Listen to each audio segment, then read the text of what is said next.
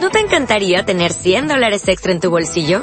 Haz que un experto bilingüe de TurboTax declare tus impuestos para el 31 de marzo y obtén 100 dólares de vuelta al instante. Porque no importa cuáles hayan sido tus logros del año pasado, TurboTax hace que cuenten. Obtén 100 dólares de vuelta y tus impuestos con 100% de precisión. Solo con Intuit TurboTax. Debes declarar para el 31 de marzo. Crédito solo aplicable al costo de la presentación federal con TurboTax Full Service. Oferta sujeta a cambios o cancelación en cualquier momento. quitarle tiempo a nuestro hermano Juan Viñas. Ya antes del descanso, os daré todos los anuncios que tengo que daros, ¿de acuerdo? Que así podemos hacer un minutito de silencio y que pueda... ¿eh?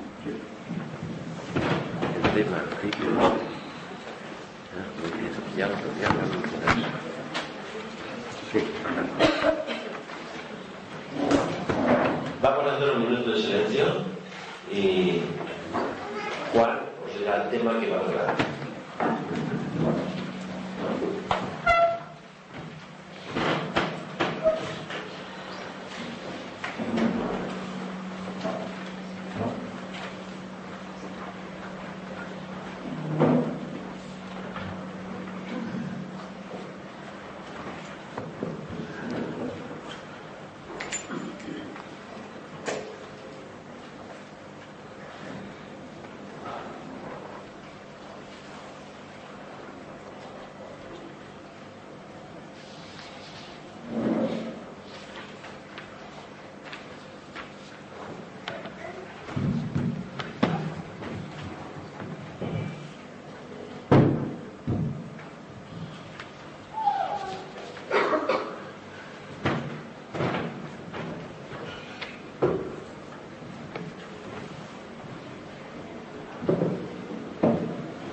Déjala porque me, me siento cuando termino la disertación, José.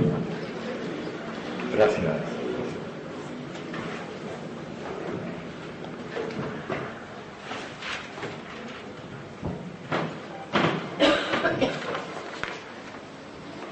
Bien, buen día a todos.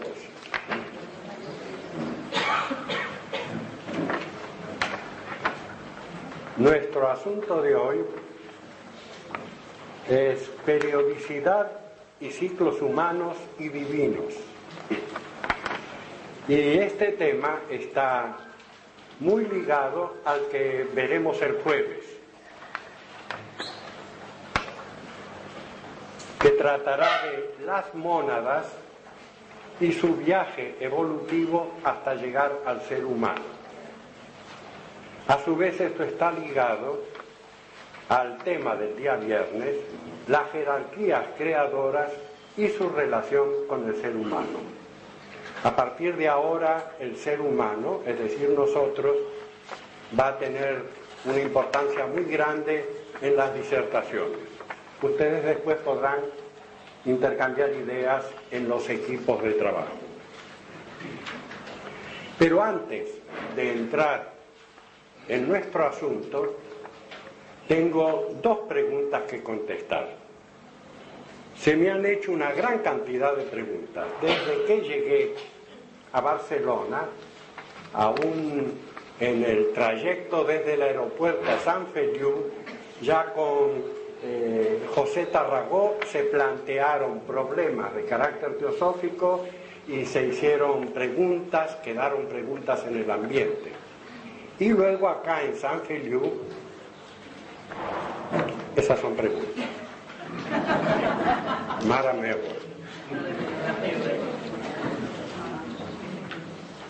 Bueno.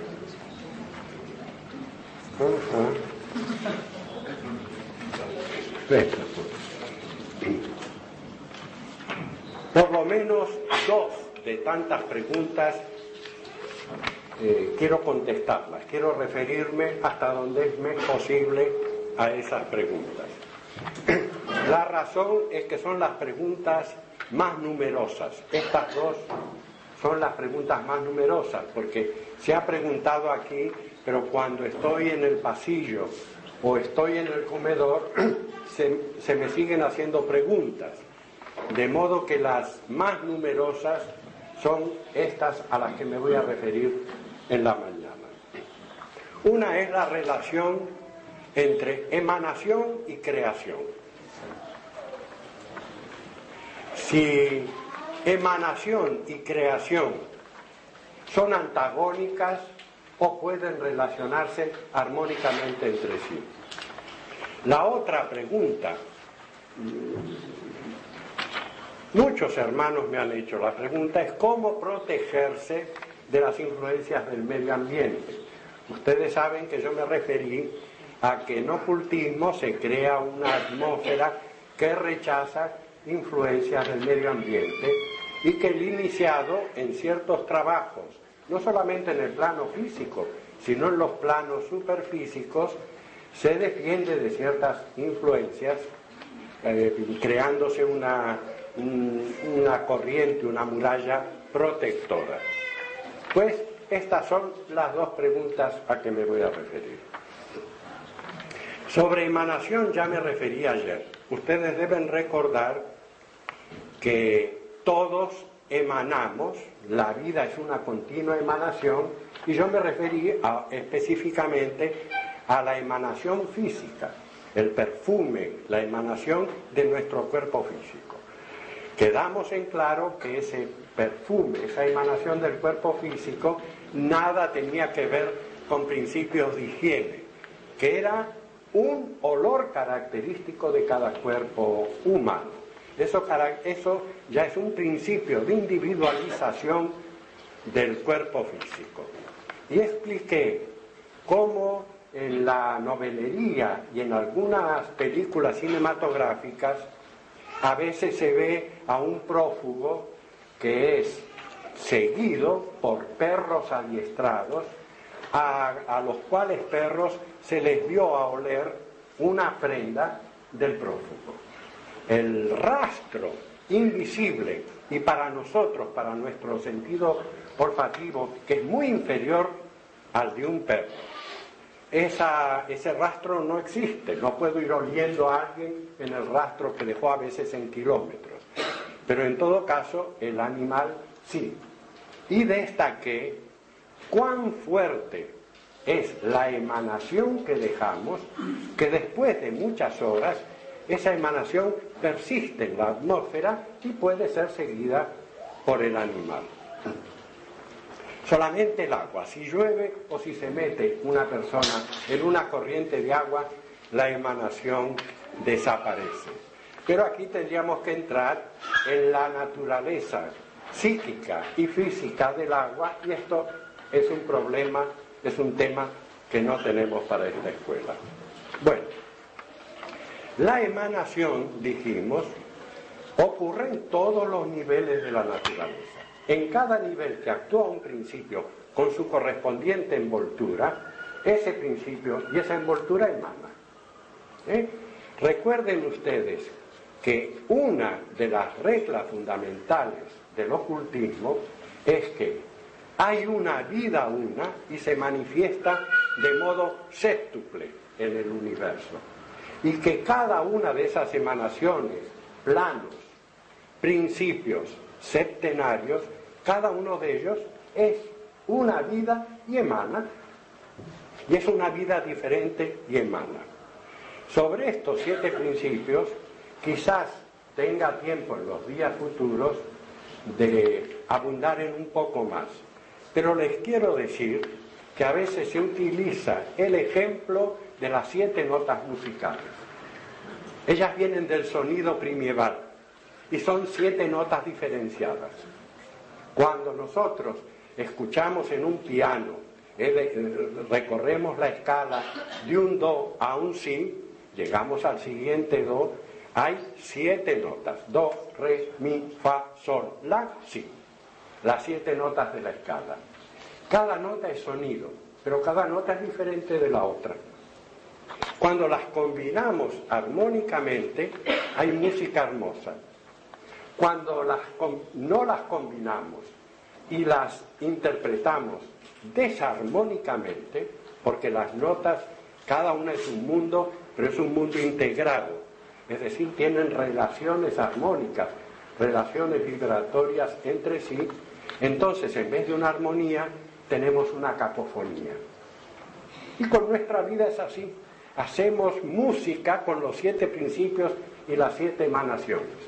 Y cada uno de nosotros tiene que ver si está emitiendo una armonía o una cacofonía. Yo me referí ayer a la responsabilidad que tenemos de nuestra vida. Ahora estamos mezclando nuestras auras, estamos mezclando nuestras vibraciones. El conjunto de personas que estamos aquí tiene ciertas aspiraciones a la vida espiritual. Difieren esas aspiraciones a la vida espiritual en cuanto a intensidad, en cuanto a colorido, pero lo que nos reúne acá es el afán de saber más y de progresar, de perfeccionarnos. De modo que hay una cierta vibración armónica, pero en el mundo en que vivimos, en que la gente se asesina cordialmente, en que la gente se mata sin ningún motivo, no hay armonía, sino que hay cacofonía. La responsabilidad del ocultista, la responsabilidad del aspirante al sendero es emanar armonía. Y para emanar armonía hay que estar armónico previamente. Los principios, los siete principios, dijimos, son como las siete notas musicales, pero son vivos. Cada uno tiene su corte de elementales, cada uno tiene una jerarquía que ha creado, que ha hecho el hombre, de acuerdo al principio que le ha dado. De modo que el hombre es el microcosmos unido al macrocosmos. No hay un yo individual, una isla, algo separado, sino que en el universo la vida una se manifiesta septenariamente, pero de modo imbricado. Los ojos físicos sirven para ver este mundo, pero sirve para ocultarnos lo más importante, los planos superfísicos, los planos espirituales. Para esa, para esa visión de los planos espirituales, la naturaleza nos ha dotado de otros órganos de visión. Solamente que esos órganos de visión solamente los desarrolla en el sendero iniciático el discípulo. La humanidad en conjunto tiene en sueño los principios espirituales y la visión espiritual. Pero hay discípulos que ya las han desarrollado y nos avisan. Este mundo en que vivimos, la montaña, el mar, los árboles, son una mínima parte de la realidad. Es la parte más densa relativa al séptimo plano de la creación y está para descubrir todo lo demás. Un mundo maravilloso del espíritu. En determinado momento de la evolución, en que ya no estamos tan tontos mirando siempre hacia afuera y buscando los valores exteriores, empieza el desarrollo interior. Al desarrollo interior le llamamos misticismo y más tarde sendero, discipulado, iniciación, adepto. Se culmina pues la perfección de todo aquello que ahora duerme en nosotros y que un día va a ser despertado. Si queremos esperar, todavía falta. Faltan dos razas raíces, la sexta y la séptima, y todavía faltan tres rondas y la naturaleza nos va a ir empujando y nos va a ir desarrollando. Pero tenemos la opción de no esperar tanto tiempo. Ayer mismo me referí a que en ocultismo el discípulo trae el futuro al presente.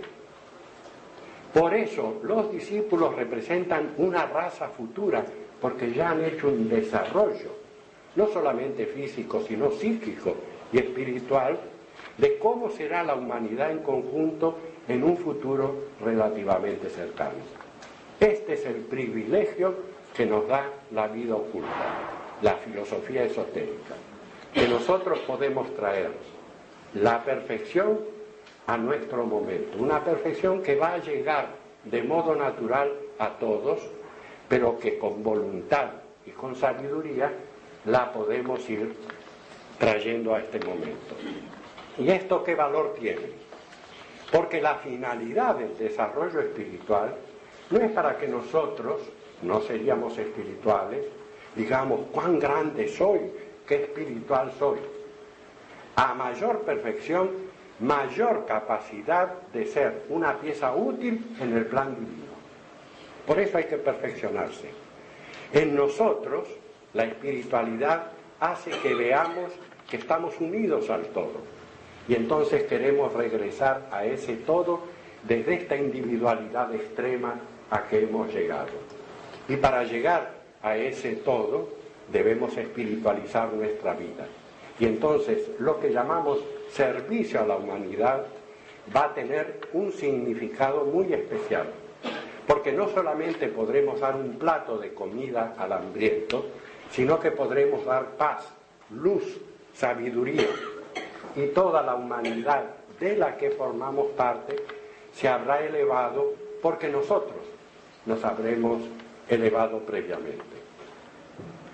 Bien, estamos en emanación y creación. La emanación presupone entonces que en una naturaleza total comienzan diferenciaciones. Así, en la naturaleza del primer principio, del más elevado principio, que es uno con el principio del universo, y que en los estudios de teosofía denominamos Atma. Aquí tengo que abrir otro paréntesis, uno tendría mucho para decir sobre esto. En los libros de teosofía, Madame Blavatsky, que fue la primera que escribió sobre estos temas, ella estaba muy preocupada por la acusación que se le hacía de que estaba inventando una nueva filosofía, de que estaba inventando una nueva religión. Ella decía, esto no es nuevo, la teosofía no es nueva. Desde que el ser humano se convirtió en un ser pensante, esta doctrina existe. Esta doctrina fue traída por humanidades superiores y dejadas como un principio de sabiduría para que esta humanidad más infantil, cuando madurara, pudiera seguir este sendero. Así, una jerarquía de la que ya voy a hablar trae esa sabiduría y esa sabiduría es perenne, está desde el principio de los tiempos. Madame Blavatsky entonces, si ustedes leen Isis sin velo, su primer libro, o si leen la doctrina secreta, abunda en fuentes, abunda de tal manera que a veces inclusive nos abruma a todos un poco. Ella explica cómo en la India, en China, en Egipto, en Grecia, entre los judíos, los romanos, entre los celtas, florecieron escuelas de misterios, florecieron escuelas iniciáticas, y que los iniciadores, los hierofantes de esas escuelas, poseían este único saber, el saber que hoy en día comúnmente denominamos teosofía, pero que tuvo otros nombres en la historia y en el pasado. Así pues, en la eh, literatura teosófica ustedes van a encontrar que para los principios humanos Blavatsky utiliza el sánscrito, pero para la metafísica de los tres logos utiliza el griego. Para ciertos aspectos del desarrollo del árbol de la vida utiliza el hebreo. Hasta inclusive utiliza el idioma de Egipto y el idioma de China. Es asombroso porque la literatura de Blavatsky no es un libro, es toda una literatura. Y no se la puede estudiar sin la enciclopedia, sin los Vedas, sin la Biblia, sin el Corán, sin esto, sin aquello, porque hay que corroborar y hay que enlazar todo este mundo que ella presenta y naturalmente esto no es para perezosos. Verdaderamente hay que sentarse y hay que estudiar a pleno estas cosas. Bueno, acá vuelvo entonces a que la naturaleza septenaria se designa con los eh, nombres sánscritos, con los nombres de las escuelas vedantinas, de la escuela del Sankhya Yoga y también con las escuelas ocultas del Himalaya, donde la señora Blavatsky desarrolló de un modo final sus poderes físicos, psíquicos y mentales por medio del discipulado por medio de las pruebas del discipulado que ella afortunadamente dominó y salió airosa. Por eso pudo hacer la obra para el mundo que hizo.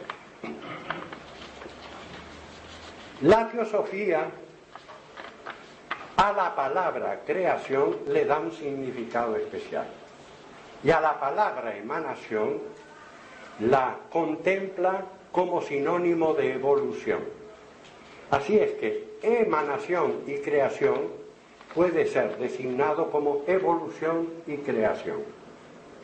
La creación, como nosotros la entendemos, es la creación de la letra de la Biblia, del Génesis, de las religiones monoteístas. Dios hace de la nada todo. Este es el sentido de la creación.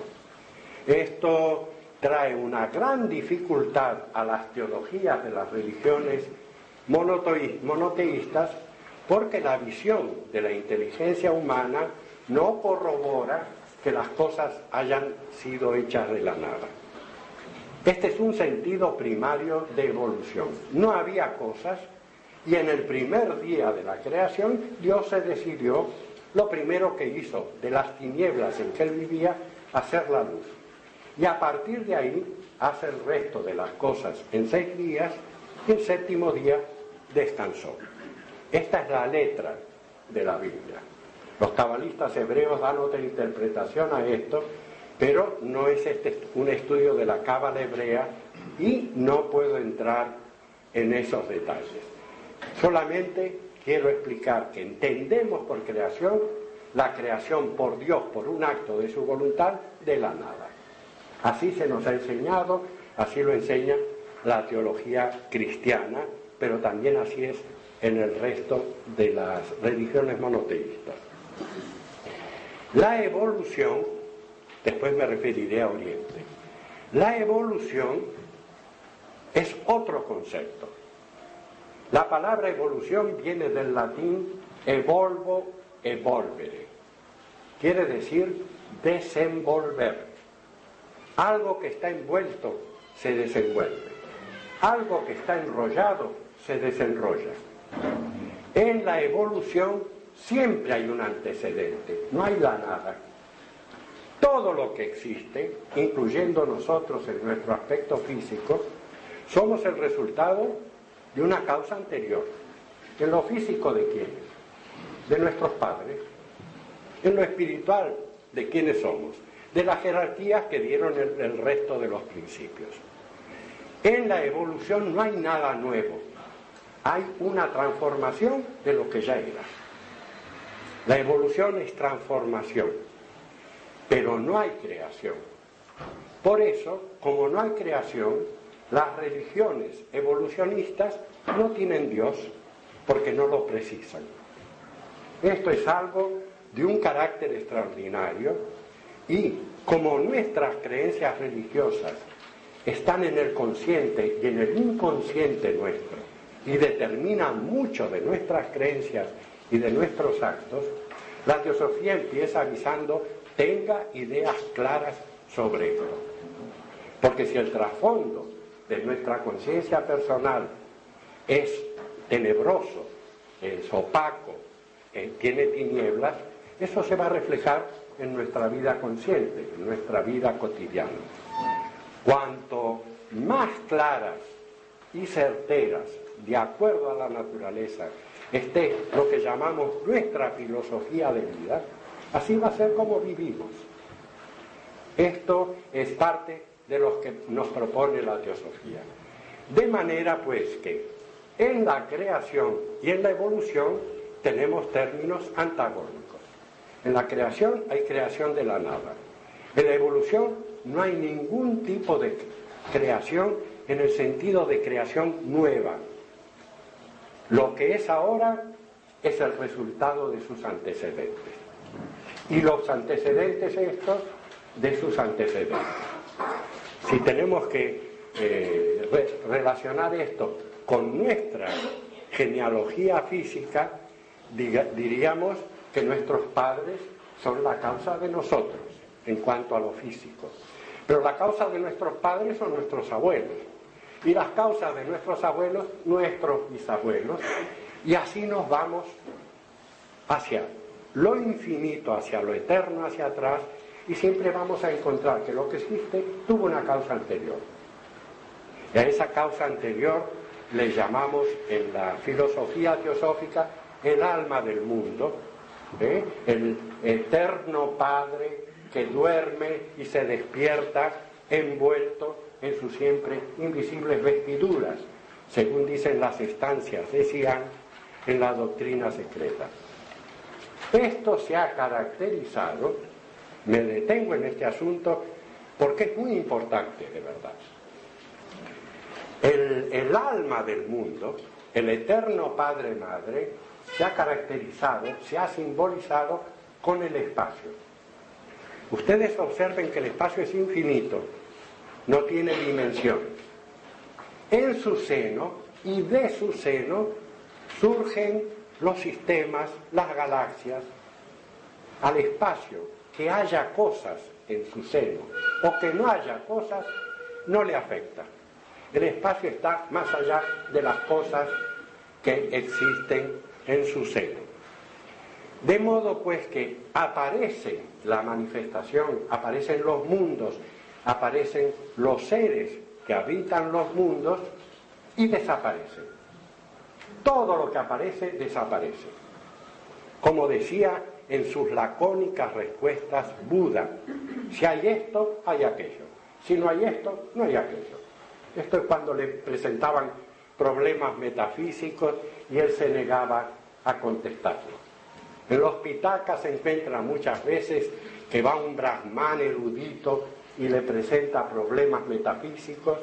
Buda lo, en, en Buenos Aires decimos lo relojeaba, lo miraba posiblemente su aura y le decía, yo enseño el dolor y la supresión del dolor. Eso es lo que yo enseño. Estas contestaciones tan breves, casi como un telegrama que encontramos en el budismo han llamado la atención de Occidente, porque acá no hay creencia, no hay fe, hay observación de las leyes de la naturaleza y esa observación de las leyes de la naturaleza implican qué es lo que debe hacerse. No se espera lo sobrenatural, no hay sobrenatural en esta corriente de pensamiento religioso. Así pues, en el seno del espacio aparece la vida, la forma, la diferenciación, aparecen los seres en el principio de una manifestación universal. Todo lo que vive nace, pasa por la juventud, por la infancia, la adolescencia, la juventud, la plenitud, la vejez y la muerte. Todo es devenir. Todo lo que aparece en el espacio es devenir. Lo único que no deviene es el espacio.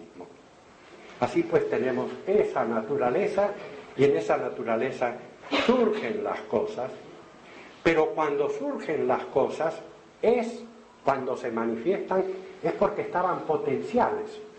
No es una creación nueva. Este universo es la reencarnación de un universo anterior, que a su vez fue la reencarnación de un universo anterior como ustedes son la reencarnación de personalidades anteriores, animadas por el mismo ego. ¿Cuándo empezó esto? Nunca. ¿Cuándo va a terminar esto? Nunca. Esto es lo que vemos en la naturaleza. De modo, pues, que la teosofía basa sus cimientos en la eternidad. No es una filosofía del tiempo, es una filosofía de la eternidad. Estas cosas tan amplias, tan maravillosas, tenemos que tenerlas en claro. ¿Para qué? Para vivir mejor acá. Porque como decía mi abuela valenciana, el saber no ocupa lugar. Y efectivamente el saber no ocupa lugar. Bueno, esto respecto a emanación y creación. Otras cosas habría para decir, pero me parece suficiente aquí. Ahora veamos el, el tema del protegerse, porque me han preguntado cómo me tengo que proteger porque me llevo bien con mi, mal con mi hermana, o con mi papá, o con mi hijo, ¿no? Miren, no hay milagros. El milagro no existe. En la naturaleza el milagro no existe. Dejemos el milagro si es que queremos crecer intelectualmente y espiritualmente para la masa, sin despreciarla. ¿eh? Porque no despreciamos al pequeño de nuestra familia porque crea esas historias fantásticas que están en las revistas y que están en el cine. Son épocas de la evolución. Pero hay una adultez, hay una edad adulta donde uno tiene que tomar su vida en sus manos. A los 21 años, en casi todos los países, se llega a la mayoría de edad. Bueno, a vivir por sí mismo. En la vida espiritual ocurre exactamente lo mismo. Llegamos a los 21 años de edad espiritual a crear nuestro propio destino. De modo pues que dejamos el milagro, dejamos las esperanzas vanas, lo sobrenatural y nos explicamos los procesos de la vida como hay que explicárselos, de un modo natural, porque la naturaleza es la que abre sus fastos y nos va revelando sus secretos. Y en la naturaleza todo es, valga la redundancia, natural. En la naturaleza las cosas son naturales. No hay pues milagro ni cosas sobrenaturales. Cuando el adepto crea un ángel curador y lo envía a un paciente para curarlo, no es ningún milagro. Él sabe cómo formar la materia de los planos sutiles, cómo infundirle su vida, crea una especie de clon, de clonación de sí mismo y hace muchas cosas maravillosas. Los grandes poderes de la señora Blavatsky, que asombraron en su época y asombran hasta el día de hoy, es lo que aprendió en el Tíbet respecto a las leyes y a los procesos de la naturaleza. La naturaleza no quiere un místico con un arpa colgada aquí del cuello tocando eh, en una teofanía por toda la eternidad ante un altar divino. El fin de la teosofía es saber, porque lo que la naturaleza quiere de cada ser humano es un mago, un teurgo, un adepto, no el simple místico que está adorando. Por eso se nos dio la doctrina secreta, por eso hay que estudiar, para aprender de la naturaleza sus secretos, atrevernos en ese sentido, querer sí que es poder. Ah, eh, hemos tenido una conversación muy importante con Ángel. En este sentido, querer es poder, porque desde el momento en que el discípulo es aceptado, él tiene que marchar hacia la iniciación. La naturaleza, a medida que avanza, cierra la puerta, ya no se puede retroceder. Ya que ya hay que ir adelante cuando el individuo se compromete con su naturaleza superior.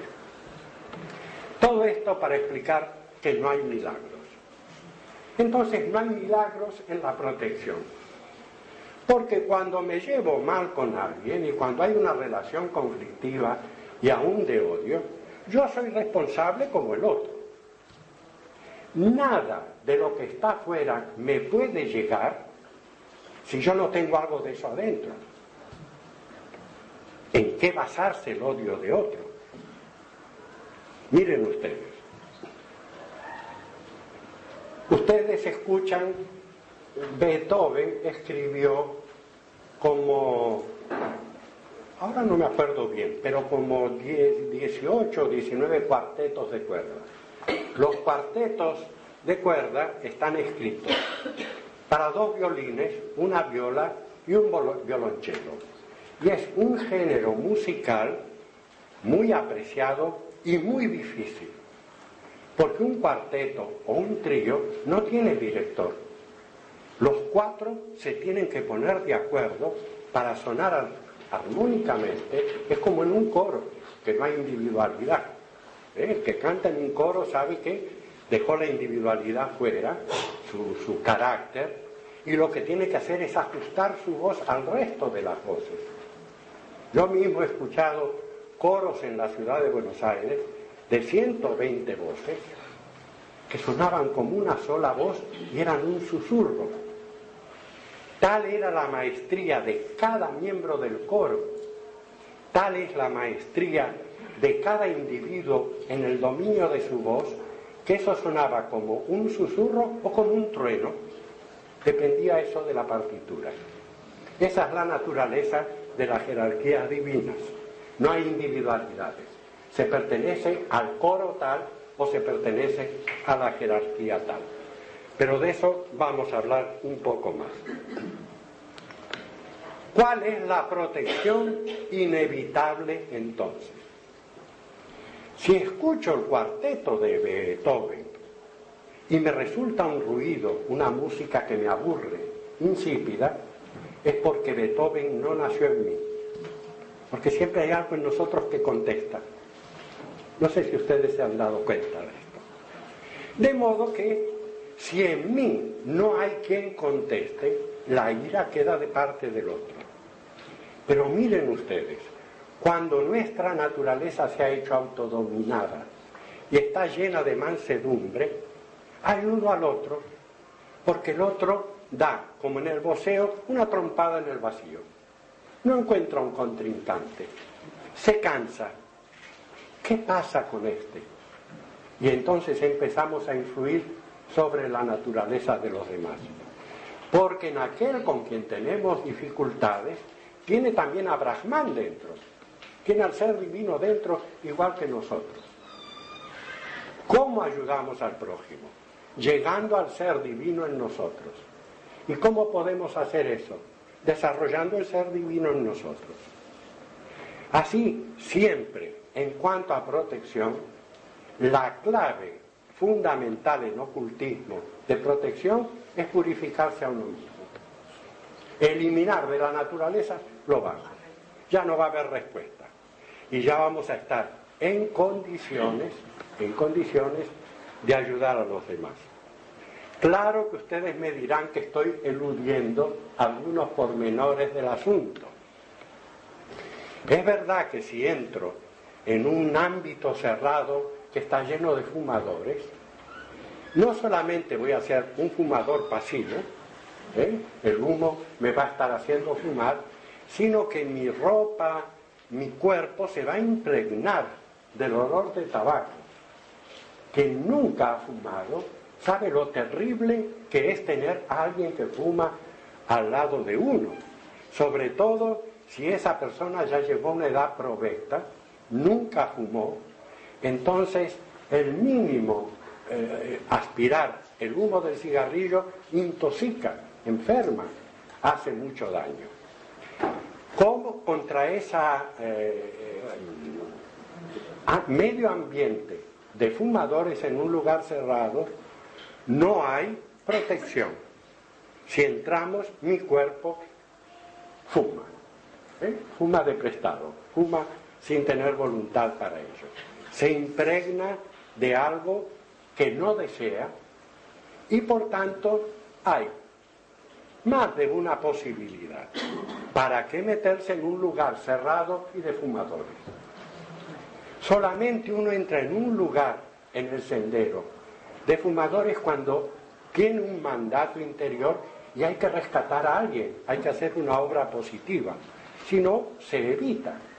Creo que todos nosotros evitamos borracherías, lugares donde uno respira alcohol ¿eh? y se intoxica, lugares de, baja de baja vibración. Eh, en cierta manera, este conocimiento de un modo gradual nos va apartando de esas cosas. No es una separación dolorosa, sino es una separación de comprensión. La separación de comprensión no es la separación violenta o por motivos de salud, porque yo me retiro de al lado del que fuma, pero lo sigo amando, y él sabe que tiene un amigo. ¿eh? Pero lo que no puedo es aspirar el humo del cigarrillo que le está fumando. Las relaciones de comprensión no matan la dosis pequeña de cariño que tenemos en nuestro corazón. Las relaciones tienen que ser de comprensión, no de necesidad, no de violencia. Luego, cuando en ocultismo el discípulo es despertado en el plano astral y tiene la obligación de conocer, de conocer a sus moradores, etcétera, generalmente se lo protege.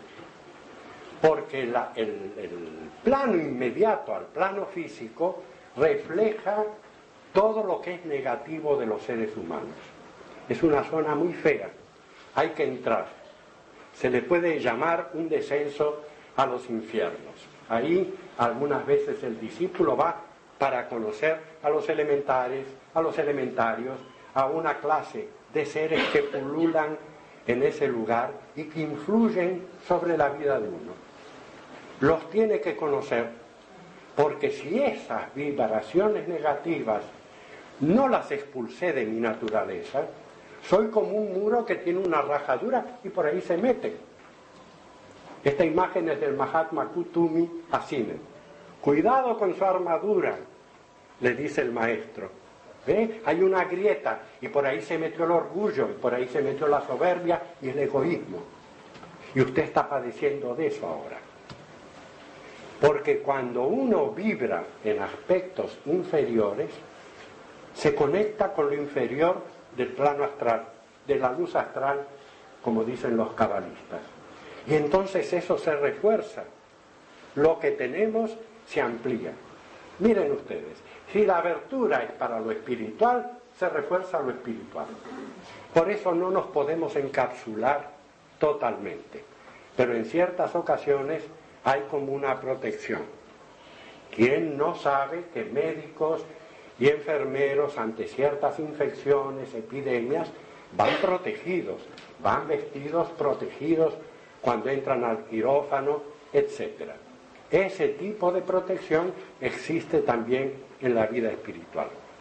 Pero recordemos, la mejor protección es tener la cuca limpia. Como dicen en Brasil, la cuca limpia. Esa es la mejor protección. Porque entonces el mal no encuentra en nosotros eco, rebota. San Francisco de Asís era una imagen de esto. ¿Eh? A él iba alguien y lo insultaba y él lo bendecía. No le llegaba el insulto, porque no tenía mal dentro. Porque si no le daba un puñetazo al otro, que es lo que hacemos muchos de nosotros. A veces no damos puñetazos físicos, pero damos puñetazos psíquicos e intelectuales. ¿eh?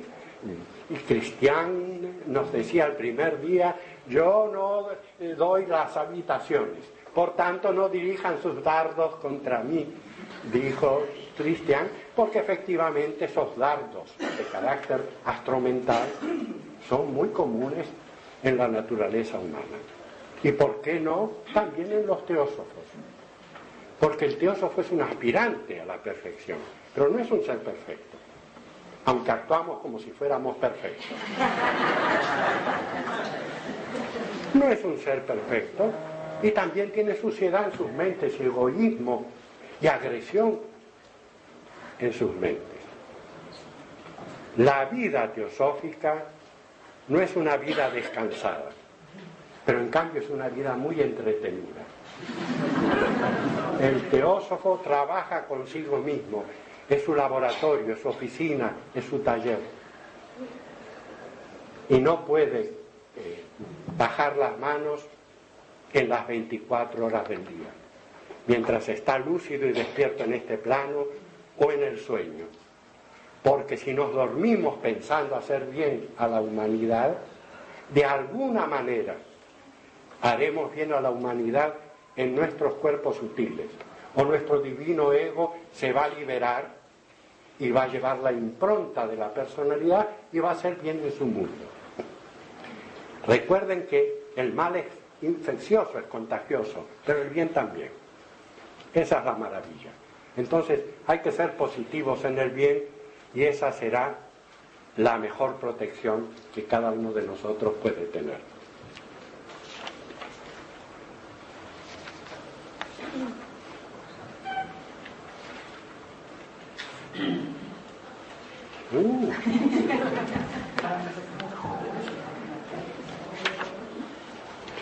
Bueno, no hay mucha preocupación porque haya quedado poco tiempo para la disertación. En primer lugar, porque lo que se dijo creo que nos interesa a todos. Creo que es un material de, lo que se llama teosofía práctica, ¿no? Ustedes ven cómo los principios universales tienen relación con la vida práctica.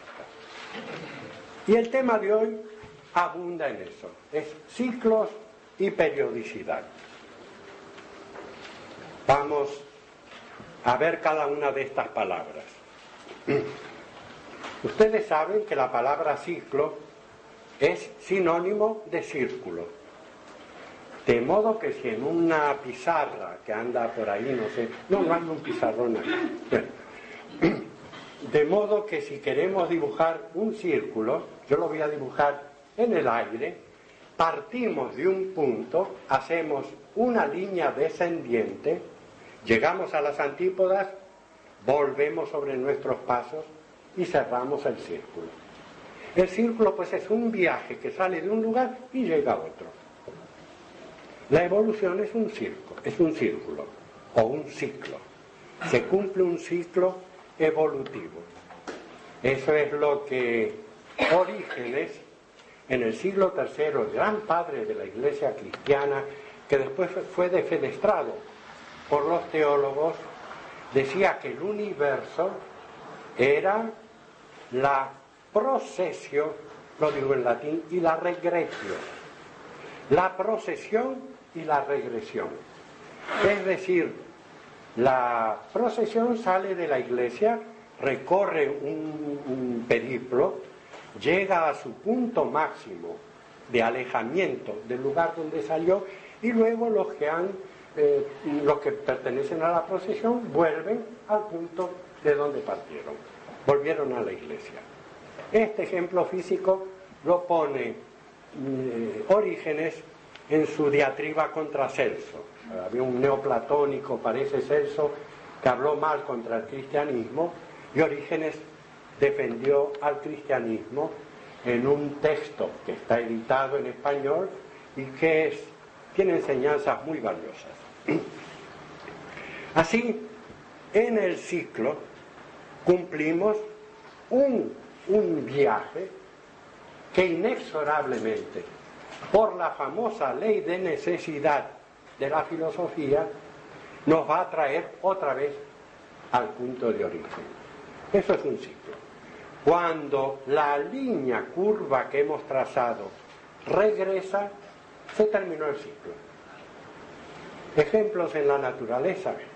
Un día, un día es un ciclo. Una hora es un ciclo. Se terminó esa hora, ya viene otra pero aquella se terminó. Una encarnación es un ciclo. Hubo otros ciclos, hubo un periodo de descanso. Este ciclo con la actual personalidad, cuando nosotros nos vayamos, ¿eh? se termina el cuerpo físico, pero la materia psíquica de nuestros deseos, nuestras aspiraciones, nuestros temores, nuestras miserias, eso sigue vivo en el plano astral. El ego se libera, descansa un tiempo, cuando vuelve a la tierra, eso se le adosa. A eso le llamamos escandas en el budismo. Son seres vivos que nos están esperando porque nosotros los creamos con nuestro pensamiento y nuestro deseo. ¿Eh? Las criaturas es como si tuviéramos hijos y van detrás del papá, pero el papá se ausenta, pero cuando vuelve a casa lo están esperando sus pequeños hijos. Sobre los escándalos voy a hablar un poco más porque tengo necesidad de hablar algo sobre budismo en una de las reuniones que todavía faltan. Así es que el ciclo que nos enseña, el gran ciclo cósmico, aparece un universo, se desarrolla como un ser viviente, envejece y se disgrega y vuelve a la potencialidad del alma del mundo. Ya no hay nada. Vivimos como personalidades desde que somos bebés hasta la ancianidad, desaparecemos. ¿Dónde está? la vida continúa en un plano sutil. Y esta personalidad que un día va a terminar, esperemos que no, sea tan pronto, ¿no? que, que haya un cierto tiempo de duración, esta personalidad que va a terminar no es solamente la vida física. Nosotros somos pensamientos, somos deseos, somos emoción, somos espiritualidad. Lo animal y lo espiritual se mezclan en nosotros. Y esa vida psíquica conformará a la próxima encarnación. Esa encarnación va a ser nuestra heredera. Esa encarnación va a ser el resultado de esto. ¿Qué ocurre con el ciclo? Que cuando se cerró el ciclo ya no podemos actuar más. Viene un periodo pasivo y de reposo. Por eso en ocultismo se estudian los ciclos. Y hay una ley en el discipulado en que los ciclos tienen que ser conocidos. No puedo abundar demasiado en esto, pero hay literatura sobre el particular. Ustedes no han visto que la energía y el empuje que tienen desde que se despiertan hasta mediodía o a la una da lugar a otra energía y a otros intereses cuando se van hacia la noche. Que la mentalidad con que salimos al mundo de casa cada mañana no es la misma que cuando regresamos. Porque de las horas que estamos despiertos, esas horas pueden ser divididas en dos ciclos. Y cada uno de esos ciclos a su vez puede ser dividido en ciclos. Y cada uno de estos ciclos tiene la particularidad de una creciente y de una descendiente. Es decir, que en ocultismo se, apoya, el, el aspirante se apoya en la creciente. Los lectores del Bhagavad Gita deben recordar muy bien que Krishna le dice a Arjuna, Arjuna es el ario, es la humanidad actual, la quinta raza raíz. Le está diciendo a la quinta raza raíz, Krishna, el yo superior, el instructor que cada uno lleva adentro, aprovecha la quincena luminosa cuando meditas. Porque es una quincena sombría. Cuando la luna viene en creciente a su plenitud, es la quincena luminosa, hay luz. Cuando decrece y llega a la oscuridad y desaparece, es la quincena sombría. En esta quincena avanza y guarda bien lo que has logrado en esta quincena, porque en esta quincena no vas a tener nuevos logros. Hay que tener cuidado de no perder y retroceder de los logros que se han hecho en la quincena luminosa. Por eso se tienen que estudiar los ciclos en nuestra vida. Y en todas nuestras vidas ha habido épocas así, y épocas así, sí o no. Y esas épocas a veces han durado meses, años inclusive. Inclusive una época, un ciclo negativo en nuestras vidas puede arrojar su sombra sobre el resto de nuestra vida. Por eso hay que estar alerta y expectante y saber cuándo viene el ciclo sombrío. Eso es protección. El conocimiento es protección. Uno tiene que ver, como hace el agricultor que dice, va a venir lluvia o va a venir granizo. Ve antes, ve antes que las cosas sucedan. Y no se encuentra sorprendido en pleno temporal sin haber buscado un refugio. Esto es ley de la naturaleza, esto es proceso, no tiene nada de sobrenatural. Está ahí esperando que lo veamos y los libros de teosofía nos ayudan a nosotros ¿eh? en esta búsqueda, en esta visión. La misión de un maestro de sabiduría es avisarnos antes. Usted va a ser tentado de esta manera, usted puede ser ayudado de esta otra manera, pero el maestro deja solo al discípulo, porque el discipulado se adquiere por mérito, por esfuerzo propio. Si no, las potencias espirituales nos regalarían la iniciación, nos la, darían y todos sabemos lo que cuesta la iniciación. Hay que recrearnos, hay que, hay que nacer de nuevo para estos casos. Esto en cuanto a ciclos. Vayamos un poco a periodicidad.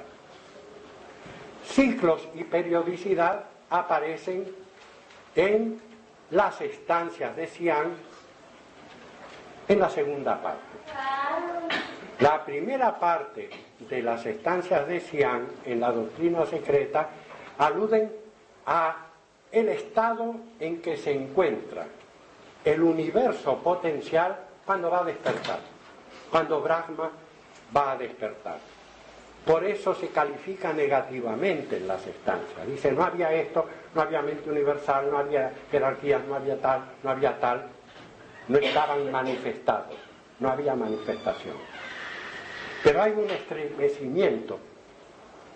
Y esto no sirve. Ustedes vean a los pequeños, los que tengan pequeños o gente joven en su familia, cuando se dan cuenta de que van a despertar, van a ver que el cuerpo se estremece. Hay el estremecimiento propio antes de abrir los ojos. Y entre el abrir los ojos y tomar plena conciencia de que estamos ahora en el mundo físico, también transcurre un tiempo. A eso alude, respecto al universo, las estancias de la primera parte y las estancias de la segunda parte. ¿eh? Cuando despertamos, una energía nerviosa, una vitalidad recorre nuestro cuerpo y entonces saltamos de la cama. A esa energía nerviosa en la doctrina secreta se le llama Hohat. Es el poder universal de la mente universal que recorre el universo y lo despierta y lo organiza. Y entonces las jerarquías creadoras empiezan su trabajo, las llamadas jerarquías creadoras empiezan su trabajo de formación del universo, teniendo como modelo la experiencia del universo anterior.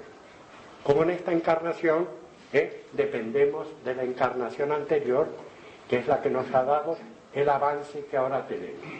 Nosotros vamos a dejar un avance a la próxima personalidad. La ley de periodicidad indica entonces que cuando un ciclo se terminó, un ciclo de actividad, viene un ciclo de reposo. Brahma durmió durante siete eternidades, despierta y está activo durante siete eternidades. Cuando estas siete eternidades del Brahma despierto terminan, a eso se le llama en las leyes de Manu los días y las noches de Brahma. Se toma al poder universal como un ser vivo, casi como un ser humano. Él despierta y duerme alternativamente. Y ese despertar y ese eh, eh, dormir es alternativo y alude a la periodicidad universal. Brahma no despierta después de siete noches. Duerme siete noches, activa siete días, no ocho ni nueve. Es el ritmo cósmico. Es la sístole y la diástole del corazón del universo, la periodicidad. Y cuando un periodo terminó, terminó y ya no podemos hacer más. Viene la noche y el descanso. En Buenos Aires, un amigo, que por cierto eh, es perezoso, a mí me dicen que eh, no es perezoso, no cumple los horarios. Los argentinos no cumplimos los horarios, no sé si echarle la culpa a los españoles que nos colonizaron. Eh, eh, Cristiana acá nos hizo una representación, ¿no? Pero él tenía un importante asunto bancario que realizar un día viernes. Supongo que acá los días sábados los bancos no trabajan. Es casi universal que los bancos trabajan de lunes a viernes. En Argentina cierran a las 3 de la tarde. Trabajan de las 10 de la mañana a las 3 de la tarde. Y él estaba en el café con unos amigos, tenemos todavía la costumbre española de ir a hacer la tertulia al café con una tacita de café y se entretuvo, ahí tenía su portafolio, y cuando miró el reloj, corrió al banco pero el banco ya había cerrado. Él llegó cuando el banco había cerrado. Del trámite que tenía que hacer dependía mucha gente. Era un trámite con dinero, con documentos. Y él se golpeó en la frente y se sintió muy culpable. Y yo le dije, aprende la ley de la periodicidad y de los ciclos. Los bancos cumplen un ciclo y abren periódicamente, siguiendo los ciclos. Es decir, que él hasta el día siguiente, lunes, no pudo hacer el trámite, aunque fue a la primera hora cuando abrían los, los bancos. Es decir, pasó el sábado y el domingo, perdió su tiempo, no pudo llegar y causó trastorno a una serie de personas y eso lo tuvo muy mal durante tiempo. Ustedes se dan cuenta cómo las leyes cósmicas nos dan a nosotros cómo eso no es teórico, sino que hay que aplicar eso, porque eso se refleja acá, como es arriba, así es abajo. No hay nada en la doctrina secreta ni en la metafísica teosófica que el hombre inteligente no aplique.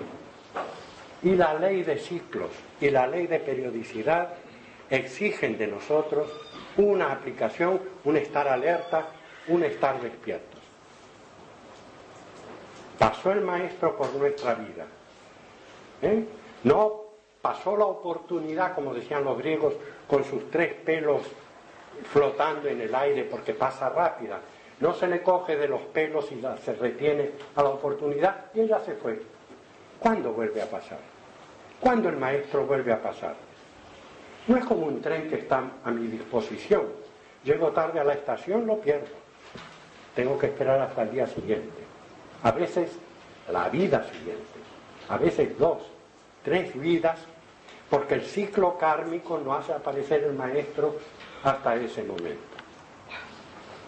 Todo esto, repito, me parece de una importancia extraordinaria. Es el significado de aprovechar la encarnación, de aprovechar nuestra vida, de no vivir papando moscas, ni tener nosotros eh, lagunas en nuestra vida espiritual. Porque los ciclos pasan, la oportunidad pasa, la sabiduría puede pasar en la figura de un ser superior y esas condiciones pueden no volver a repetirse. Si nuestra naturaleza muestra aspectos negativos, esos aspectos negativos que nosotros no hemos trabajado, no hemos hecho una alquimia, no hemos superado, van a pasar intactos a la próxima personalidad. Y la próxima personalidad vamos a ser nosotros. Como el Padre vive en el Hijo, la próxima personalidad va a ser nuestro Hijo. Puede ser que en la vida física no hayamos tenido hijos, siendo de una encarnación femenina o masculina, pero cada ser humano tiene un hijo al morir nace otro ser que es el resultado de toda su vida intelectual, psíquica, vital y espiritual.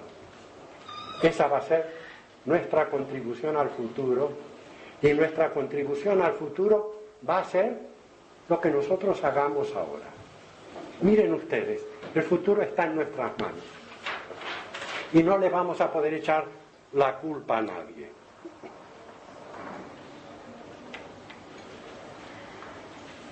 Pero es un poeta respecto a los ciclos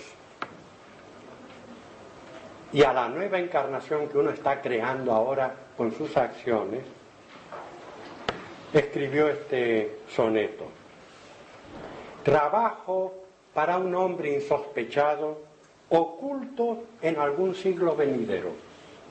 Sin saber quién lo manda, está llamado a ser mi realidad y mi heredero. Mi paso y el de todos los mortales oigo en una desierta edad futura. Causando estoy las dichas o los males que aguardan a una incógnita criatura. Heredará mi sombra y será suyo el dulce afán que mueve aquí mi mano mas habrá de ignorarlo. Quizá influyo sobre un sirviente, un juez o un asesino, cuyo puñal esgrimo yo, el arcano. Esa oscura maraña es el destino. Muchas gracias.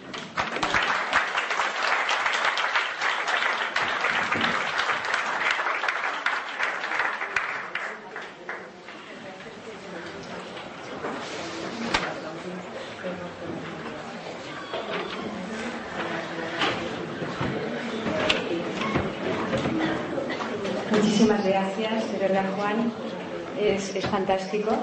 Y vamos a acabar todos poetas, porque nos está dando unas poesías que al mismo tiempo son muy enriquecedoras.